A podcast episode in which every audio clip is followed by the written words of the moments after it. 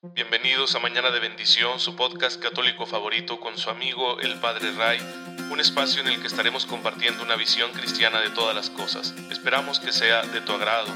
Gracias por estar aquí. Comenzamos.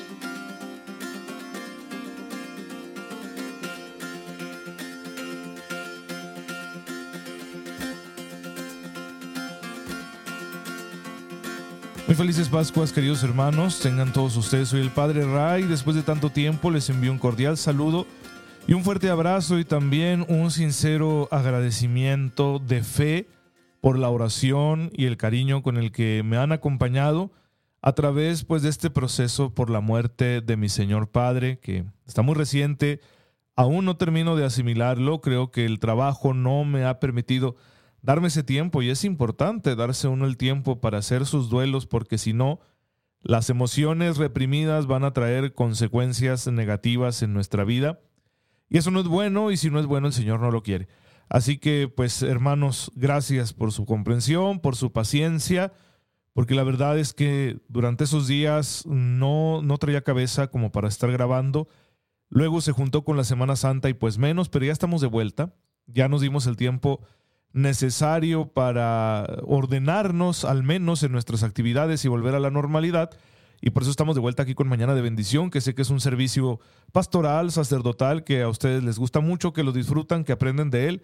Y bueno, yo estoy muy contento de poder desarrollar esta tarea en el nombre del Señor y ofrecerla con humildad a todos ustedes. Y pues el día de hoy, nada más para que nos ubiquemos, recuerden que estamos en Mañana de Bendición conociendo nuestra fe a través de la guía que nos da el Catecismo de la Iglesia Católica, que tiene estos cuatro grandes apartados. El primero, el apartado dogmático, que habla de las verdades que profesamos. Luego está el apartado litúrgico, que habla de cómo celebramos esas verdades. Luego vino el apartado moral, que fue muy interesante, que es el que nos muestra cómo vivir esas verdades que profesamos. Y claro que todo esto requiere nuestro contacto diario con Dios, porque de Él nos viene la gracia para vivir esas verdades y por eso estamos estudiando este cuarto apartado que habla de la oración, de la vida interior, de la tradición espiritual de la Iglesia Católica, de la cual vamos a aprender mucho y nos vamos a nutrir también mucho para poder llevar una vida cristiana que nos conduzca a la santidad. Y en eso estamos. Hemos hablado ya de la oración en el Antiguo Testamento, de la oración de Jesús, como él la practicó y le enseñó, de la oración en el Nuevo Testamento, distintas formas de oración que ya eran cultivadas por la iglesia primitiva, tal y como nos dan testimonio de ello, pues el libro de los Hechos de los Apóstoles, las cartas de San Pablo, las cartas de los demás apóstoles, el Apocalipsis, etc.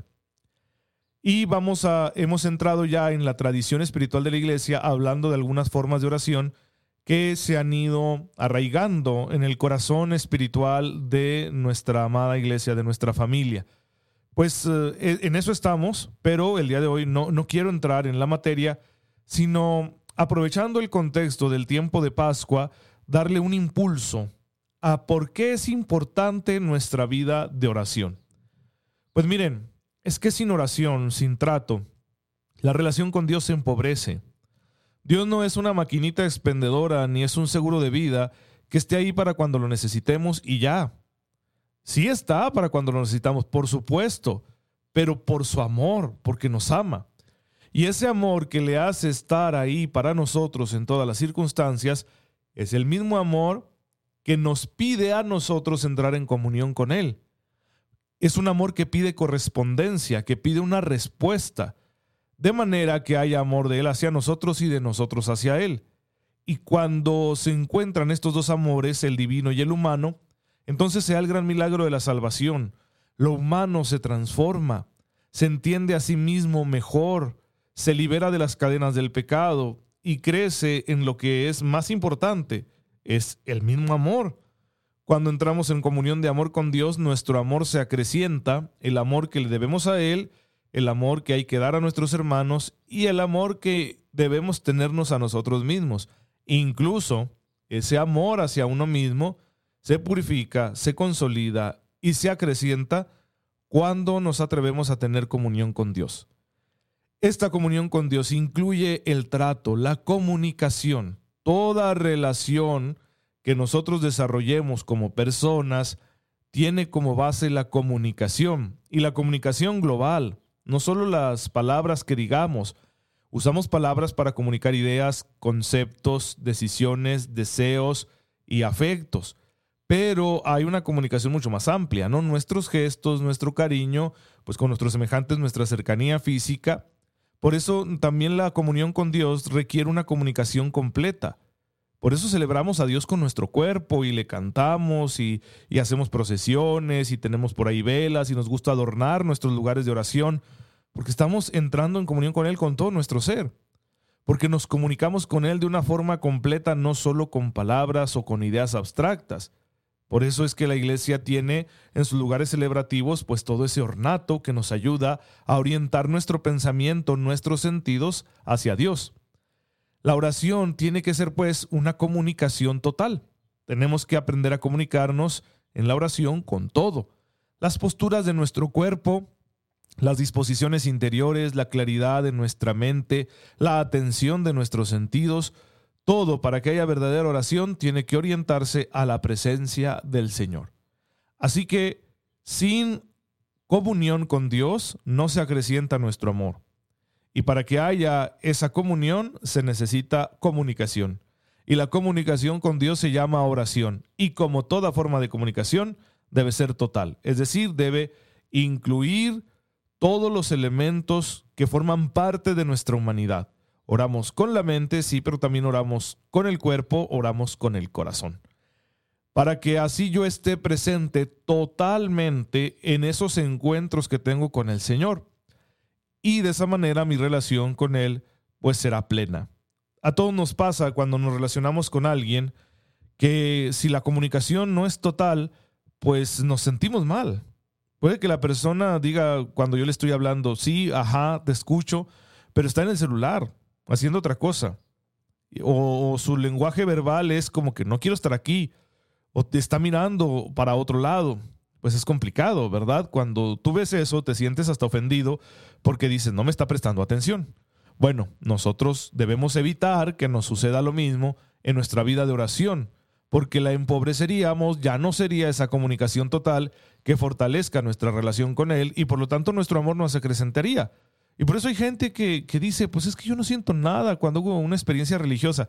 Es que no estás del todo no estás del todo, no sé qué es lo que estás esperando, pero es que cuando uno está del todo, cuando uno está completo, uno escucha la voz de Dios.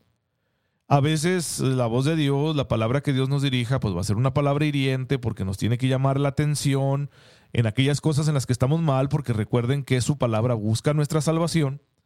Pero pues dices que bueno, ¿no? Que Dios me ame tanto y se preocupe por mí, pues que me dice mis verdades. Y Dios las dice de un modo muy directo de manera que así nosotros entendamos que estamos llamados a la conversión. Hay gente que se asusta y por eso ya no ora. Pues que esperabas que Dios te dijera que todo está bien y aquí estoy para que me pidas lo que quieras.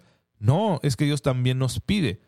La madurez de la oración se nota cuando ya uno no se concentra tanto en el pedir a Dios que nos dé cosas, sino en el decirle, aquí estoy yo, ¿qué quieres tú de mí? ¿Qué me vas a pedir tú a mí? Esa es la oración ya más madura.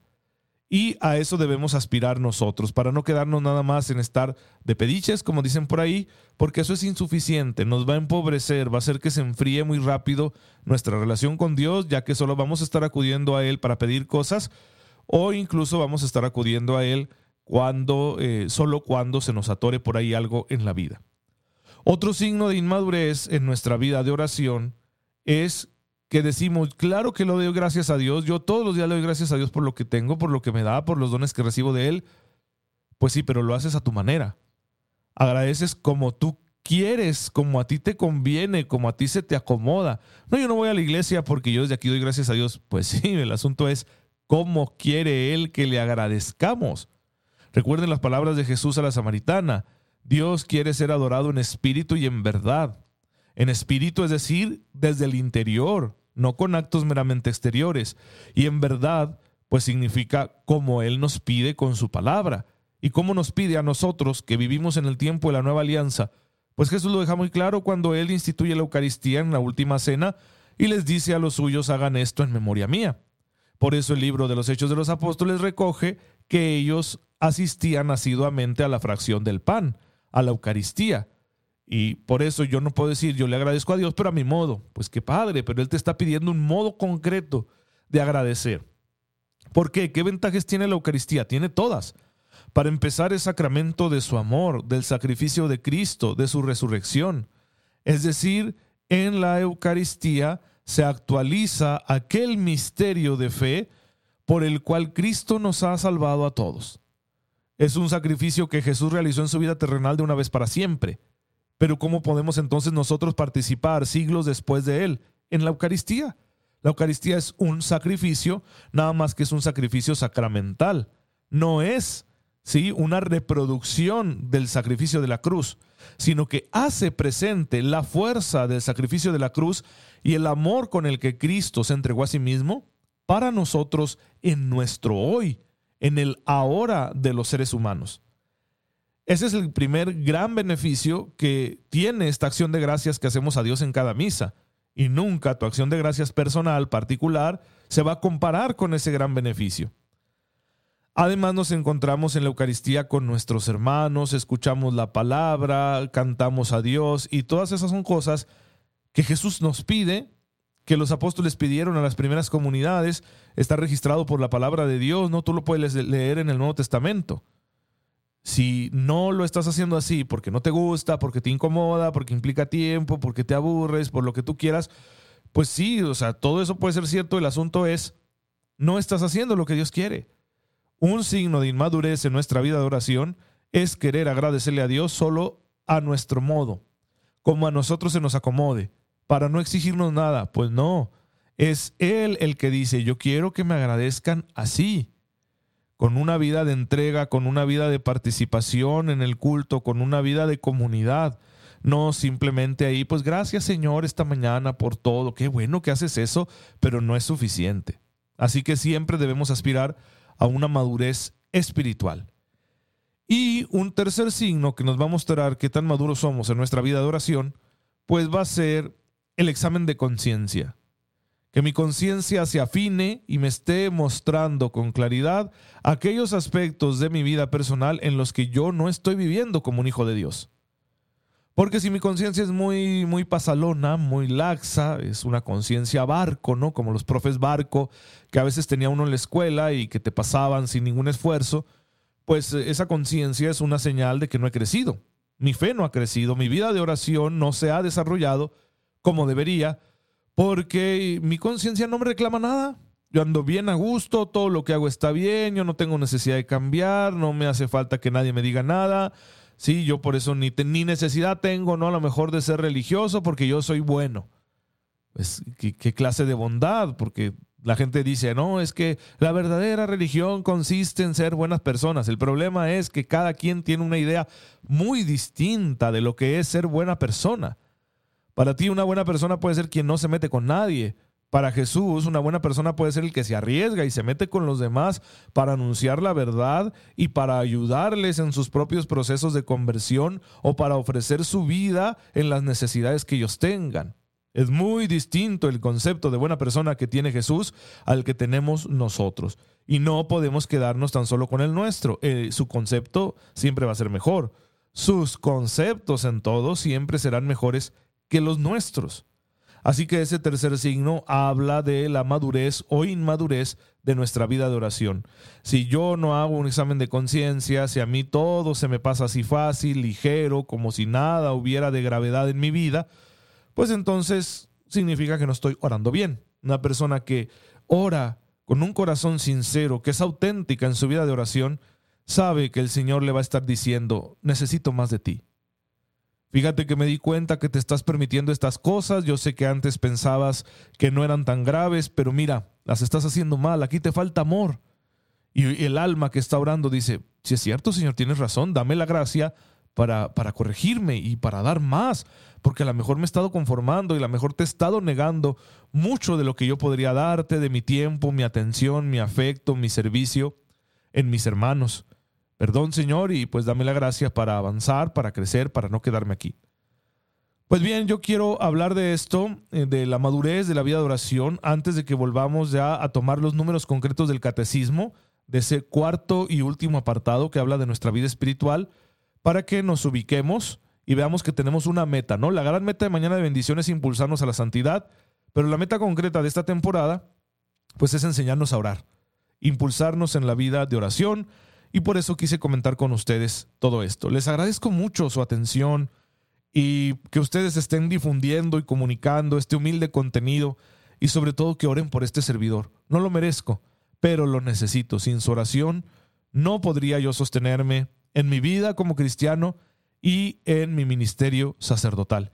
Y ahora, pues en este contexto, por la muerte de mi papá, la verdad es que estoy más que agradecido porque sus oraciones me han sostenido y me han permitido responder con fe en medio de una situación tan dolorosa, apoyar a mis seres queridos que junto conmigo están sufriendo esta pérdida y, no dejar de amar, no dejar de trabajar, aunque pues ande uno ahí un poquito triste o cansado por la situación pues que humanamente es, es dura. Así que gracias y sobre todo gracias por rezar por el alma de mi Señor Padre para que el Señor en su infinita misericordia lo reciba en su reino. Así que bueno, terminamos hoy y terminamos como siempre, orando.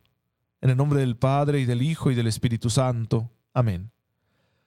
Señor, Señor Padre Dios Todopoderoso, te damos gracias porque en tu infinito amor has pensado en cada uno de nosotros y quieres tener un trato con cada uno de nosotros para que haya entre tú y yo una relación muy especial. Ayúdanos a aceptar esta propuesta amorosa que nos haces, a corresponderte con todas las fuerzas de nuestro ser y a llevar una vida de oración constante que nos permita experimentar tu amor y así nos sintamos satisfechos, alegres y trabajemos practicando todo lo que tu Hijo nos enseñó hasta llegar al cielo. El que vive y reina por los siglos de los siglos. Amén. El Señor esté con ustedes. La bendición de Dios Todopoderoso, Padre, Hijo y Espíritu Santo, descienda sobre ustedes y los acompañe siempre. Muchas gracias por estar de nuevo con su servidor en la misma sintonía. Oren por mí, yo lo hago por ustedes y nos vemos mañana, si Dios lo permite.